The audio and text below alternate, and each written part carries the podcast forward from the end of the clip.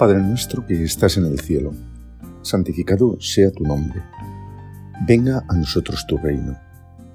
Hágase tu voluntad en la tierra como en el cielo. Danos hoy nuestro pan de cada día. Perdona nuestras ofensas, como también nosotros perdonamos a los que nos ofenden. No nos dejes caer en la tentación y líbranos del mal. Amén. Hallándose Jesús en Betania, en casa de Simón el leproso, se le acercó una mujer llevando un frasco de alabastro con perfume muy caro, y lo derramó sobre su cabeza mientras estaba a la mesa. Al verlo los discípulos se indignaron y dijeron, ¿A qué viene este derroche? Esto se podía haber vendido muy caro y haber dado el producto a los pobres. Dándose cuenta Jesús les dijo, ¿Por qué molestáis a la mujer? Ha hecho conmigo una obra buena. Porque a los pobres los tenéis siempre con vosotros, pero a mí no me tenéis siempre. A lo largo del año y en diversos momentos, la vida de la Iglesia y la palabra de Dios nos llevan a reflexionar acerca de nuestra responsabilidad para con los más desfavorecidos y necesitados. Y a hacerlo desde nuestra condición de miembros del cuerpo místico, que hoy construimos el reino de Dios y llevamos la salvación de Cristo a todas las gentes. Los cristianos vivimos en el mundo real y tal vez más que nadie somos conscientes de la situación de los hombres y mujeres en todo el mundo. Vemos la realidad de un mundo creado por Dios con amor, bueno. Pero es así, tocado por la realidad del pecado, que necesariamente conlleva sufrimiento. La armonía que encontramos en las primeras páginas del libro del Génesis se ve alterada por la acción del demonio y la caída de nuestros primeros padres. Algunos ven en el relato del pecado original una especie de cuentico. Qué equivocados están. Detrás de las formas y las palabras del autor inspirado, que escribe hace miles de años, hay una sabiduría y una profundidad teologal que viene de Dios. Cuando nos adentramos en ese texto del Génesis y meditamos su contenido, vamos descubriendo cómo la mentira que origina la tentación y la posterior caída van destruyendo la armonía y el equilibrio, las relaciones de todos los seres creados. Adán y Eva comienzan por sentir vergüenza de sí mismos. Antes no eran perfectos, pero no desconfiaban de sí mismos. No había culpabilidad. El ser humano se rompe por dentro y deja de ver a Dios como un amigo con el que pasea plácidamente en una relación de amor filial. Ahora, tras el pecado, se esconde de Dios, temeroso de que éste descubra su vergüenza.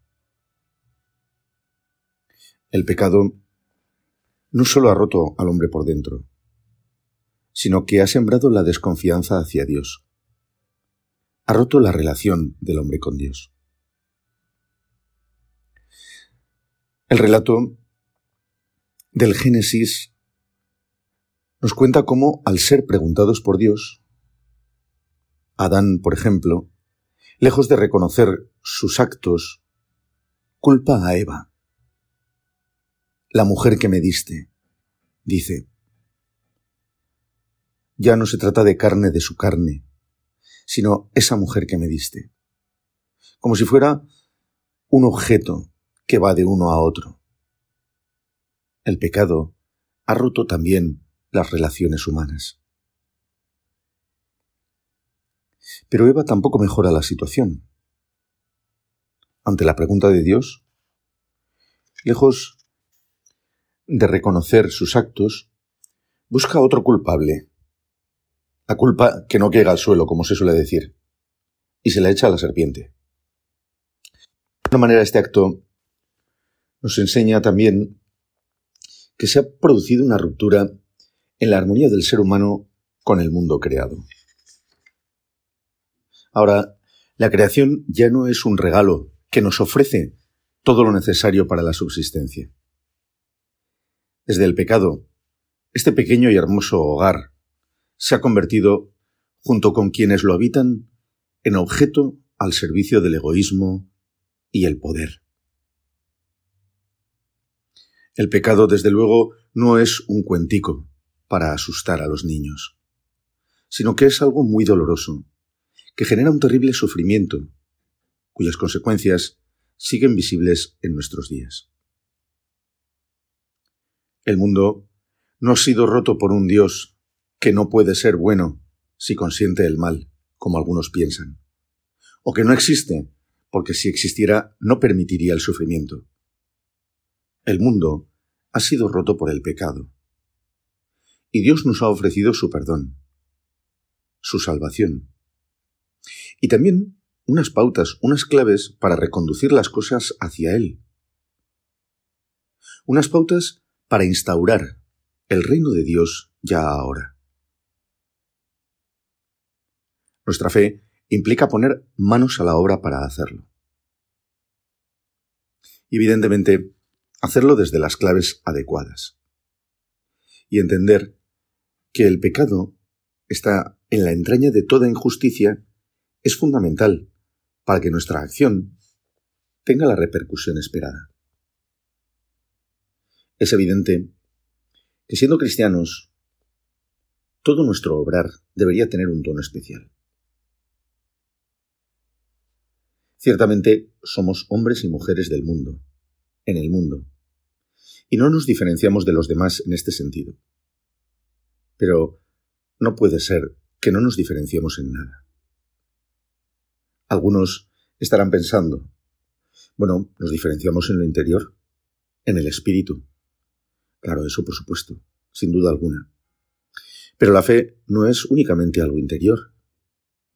Dios se hizo hombre. Y evidentemente, la encarnación es así visible, encarnada. A muchos de los que no quieren a la Iglesia ni al Señor, les encanta que solo seamos distintos en lo escondido. Que Dios solo sea real en el interior de nuestros corazones. Y en todo caso en los templos. Pero que en todo lo demás seamos exactamente iguales al resto. Porque saben que así también acabaremos iguales en lo interior o por lo menos muy despirituados. La fe implica unidad de vida y equilibrio entre las diferentes dimensiones de la misma. Y desde ahí hemos de llevar adelante también el ejercicio de la caridad. Ese estar con los pobres que siempre están con nosotros. Para servir, orar será, pues, lo primero. No hay mayor arma contra el pecado y contra el mal que la oración. Pero además, rezar pone en nosotros el amor y la fortaleza necesarias. Porque no nos engañemos. Ayudar al necesitado no es fácil. Algunas veces proyectamos una imagen idealizada de los pobres y necesitados son gente como nosotros, con sus virtudes y sus defectos. Recuerdo una simpática situación con un buen hombre que venía con una cierta periodicidad a pedir a la parroquia, en la que yo me encontraba. Solíamos charlar, me contaba sus cosas y luego me pedía dinero. Un día me dijo que era mi obligación compartir, y yo le dije que tenía toda la razón del mundo, y que por eso lo mejor que podía hacer era llamar a tres o cuatro compañeros del albergue en el que se encontraba y el dinero que le iba a dar a él repartirlo entre todos, y así a todos nos tocaba un poquito. Bueno, a ellos les tocaba. Pero no le pareció una buena idea. Yo sí tenía que compartir, pero él no estaba muy dispuesto a hacerlo.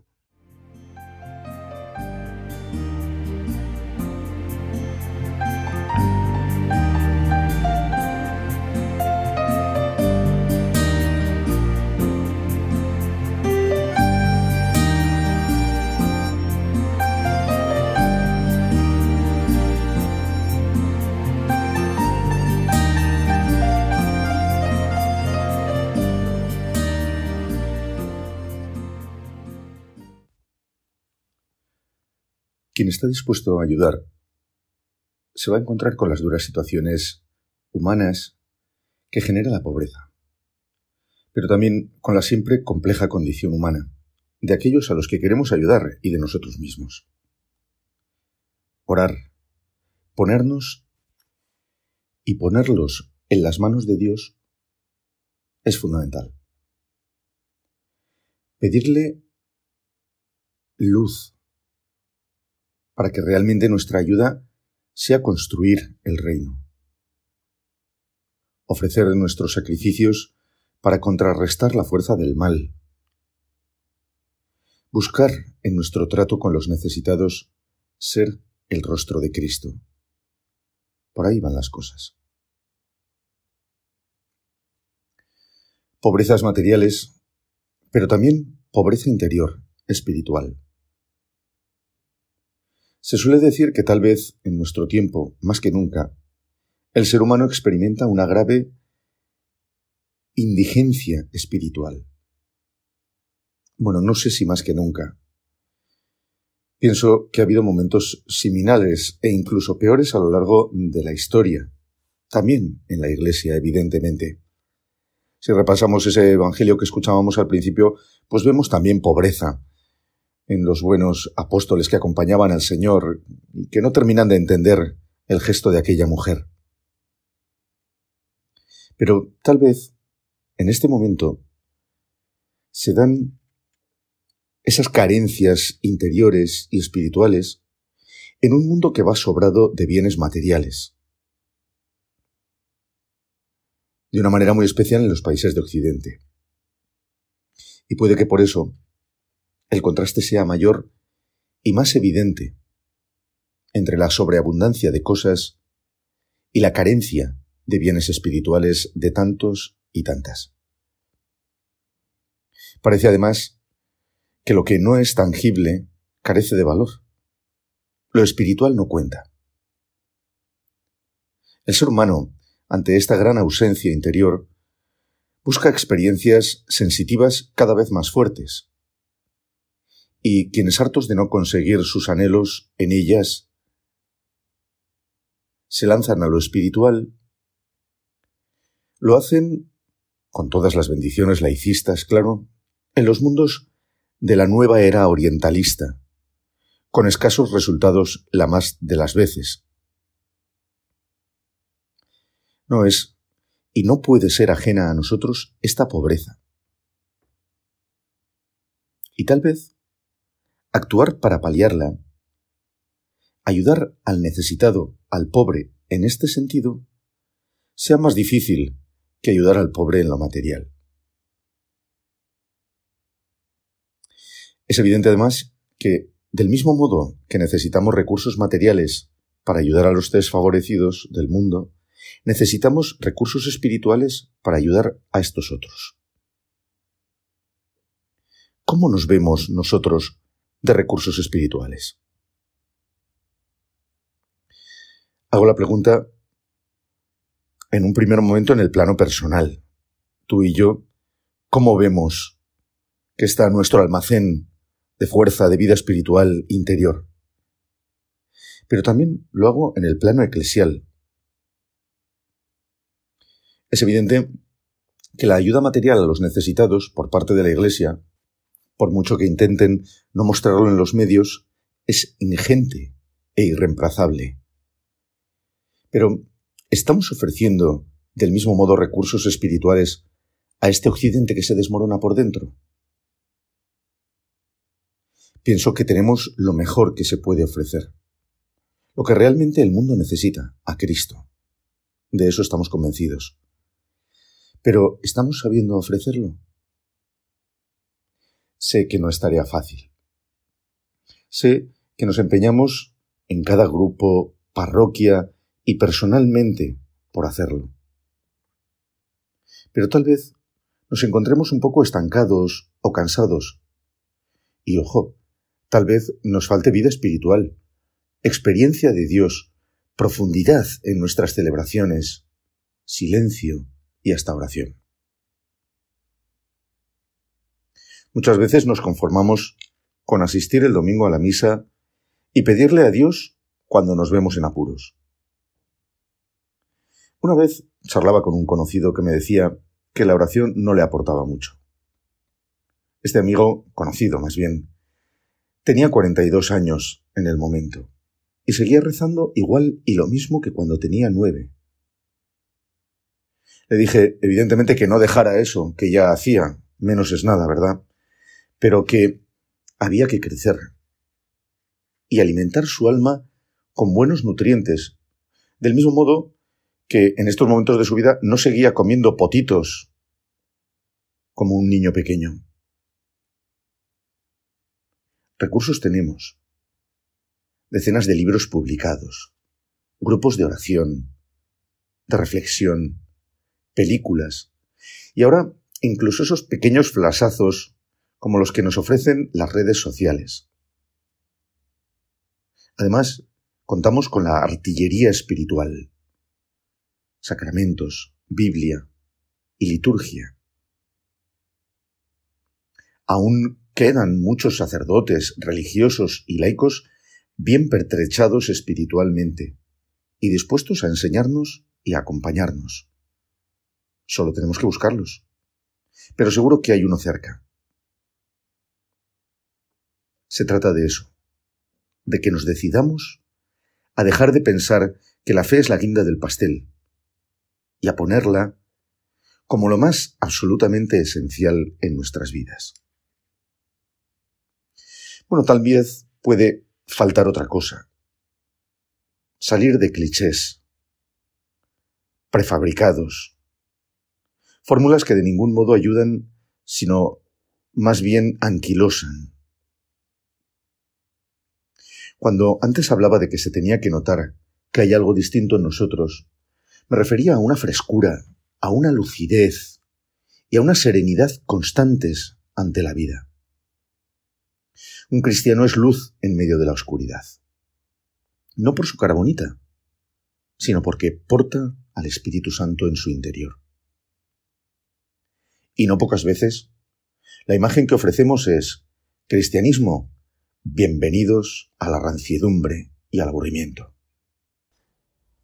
Tampoco se trata de ser unos sin fundamentos. Se trata de esto que acabo de decir, frescura, lucidez, serenidad, un punto distinto en medio de este mundo tan igual. Y todo esto como fruto de una profunda experiencia personal de Dios y de una sobreabundancia de Cristo en nuestros corazones, en nuestras mentes, en nuestras vidas. Me parece que ante nosotros hay un hermoso reto, en el que merece la pena adentrarse, como cristianos del siglo XXI. Porque de algún modo, todo esto de lo que venimos hablando genera una dinámica positiva de crecimiento y felicidad, para nosotros y para los demás. Y ojo, hablar de crecimiento y felicidad, sobre todo de felicidad, no significa plantear una especie de vida perfecta propia de las series americanas de los 50, que no existe y que puede llevarnos al desánimo y a tirar la toalla, cuando nos damos cuenta de que lo que muchas veces se nos plantea como felicidad no es lo que nosotros encontramos en nuestra vida. De hecho, creo y me da la sensación de que algunas veces ni siquiera nosotros tenemos muy claro qué significa ser felices como cristianos, como creyentes, ni qué aporta una vivencia profunda de la fe para un hombre y una mujer de nuestro siglo. He comenzado esta parte hablando de la aportación espiritual que podemos ofrecer a este mundo tan vacío por dentro. Pero, como veis, es necesario plantearse cuestiones de carácter personal en este sentido. Todo el mundo puede apuntarse como voluntario para ayudar a repartir alimentos en un local parroquial o en una asociación. Pero repartir, compartir vida interior, es algo muy distinto. cimentamos nuestra propia vida interior en algunos pilares fundamentales. Entre ellos, tal vez la oración sea el más cotidiano. Y por lo tanto, uno de los canales habituales para la recepción de la gracia de Dios, que es lo que va transfigurándonos, convirtiéndonos, configurándonos con Cristo.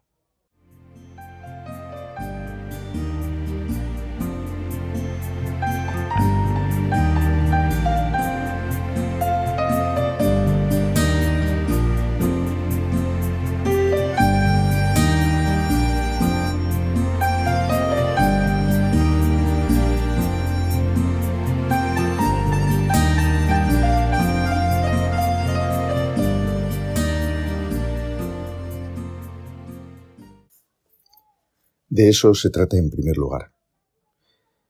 De la gracia de Dios que va actuando en nosotros. De este modo, podemos entender que nuestra ayuda a los demás ha de tener como objetivo precisamente que la gracia de Dios comience a actuar en ellos.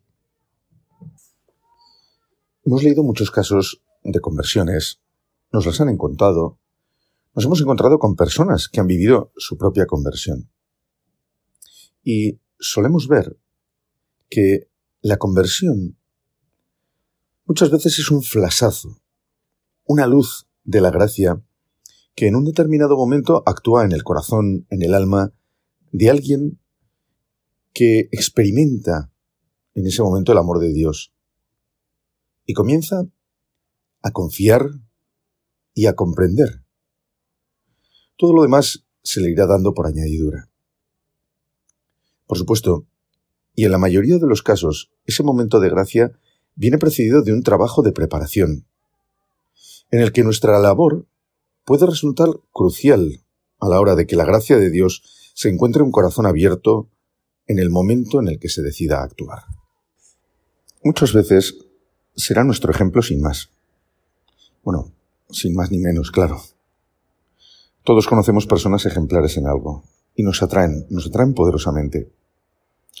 En nuestro caso, más que un determinado aspecto concreto, se nos pide integridad, unidad de vida.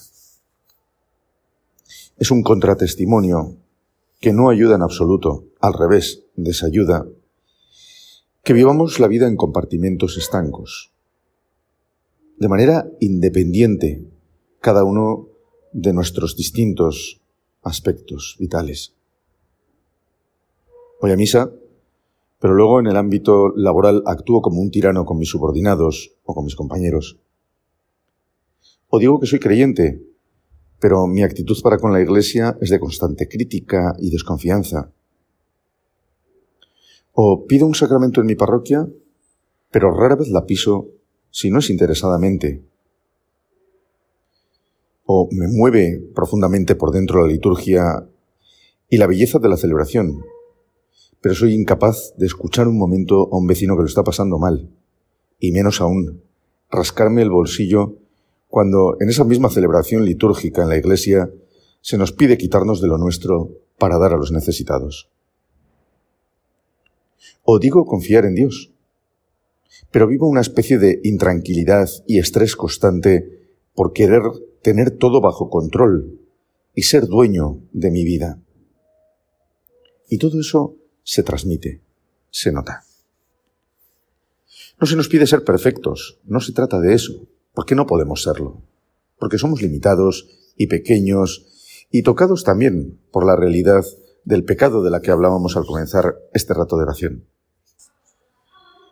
Se nos pide dejarnos impregnar por la gracia que actúa como unificador de toda nuestra vida, como pacificadora de nuestro interior, como claridad en nuestros pensamientos, como serenidad en nuestro actuar, como ensanchadora de nuestro corazón y como orientadora de nuestros afectos. Y tal vez aquí también la fe puede aportar mucho a nuestro mundo. Las necesidades materiales, las espirituales y también las necesidades propias del espíritu humano. una comprensión y vivencia de los afectos conforme con nuestra condición humana y con la voluntad de Dios. Podemos incluir esto dentro de la pobreza espiritual, pero no necesariamente, porque muchas veces encontramos carencias afectivas en personas con una, digamos, gran vida espiritual. Son cosas distintas. Pienso que la vivencia de realidades como el cariño, la ternura de la que tanto ha hablado el Papa Francisco, la amistad y todos sus derivados, capacidad de escucha, comprensión, acompañamiento y alegría con las alegrías de los demás, solidaridad en el dolor, capacidad de abrir los brazos sinceramente y acoger sin prejuicios, han de formar parte de nuestro bagaje humano.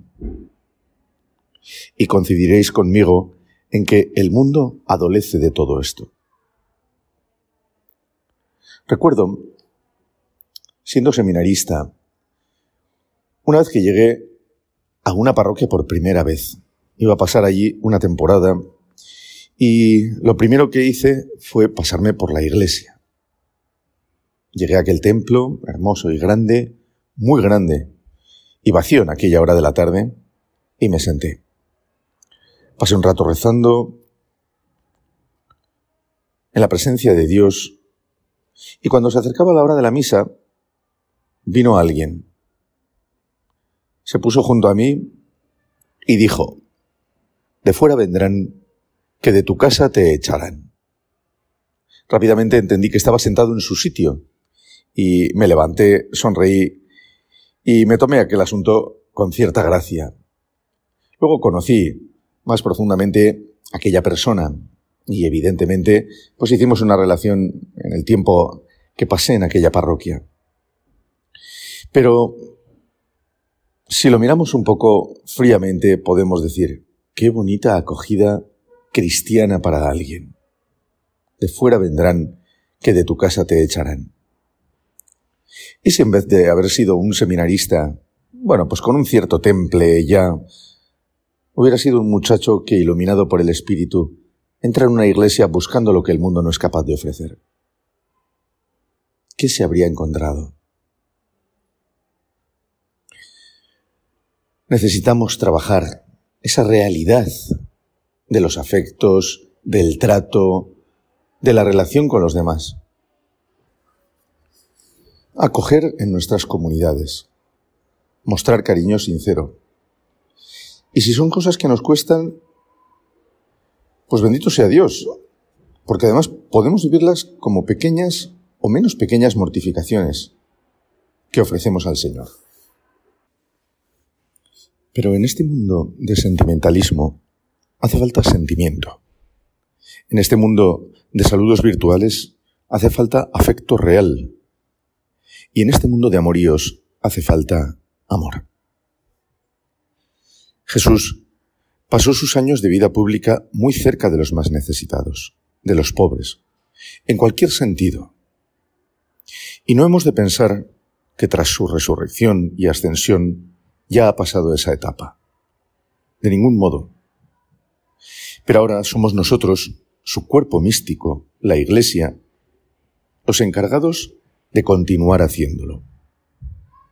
Si Él, el Señor, lo hizo, es que es importante, y hemos de hacerlo nosotros. No es tarea fácil, y además somos muy limitados, y llenos de defectos, y nos cuesta.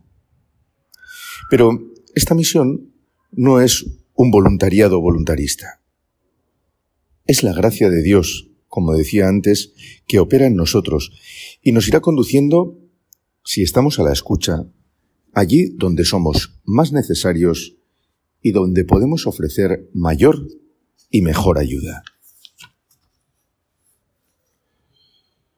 Me gusta pensar que la forma de ser de Jesús, en sus aspectos más exteriores, es fruto de la educación que recibió en su casa de lo que San José y la Virgen María pusieron en él. Estar pendiente de las necesidades de los demás lo heredó de José y María. Y seguro que su ejemplo, verlos ayudar a parientes, vecinos y ajenos, se le quedó grabado para siempre. nosotros también contamos con ellos. Dios te salve María, llena eres de gracia, el Señor es contigo, bendita tú eres entre todas las mujeres, y bendito es el fruto de tu vientre Jesús. Santa María, Madre de Dios, ruega por nosotros pecadores, ahora y en la hora de nuestra muerte. Amén.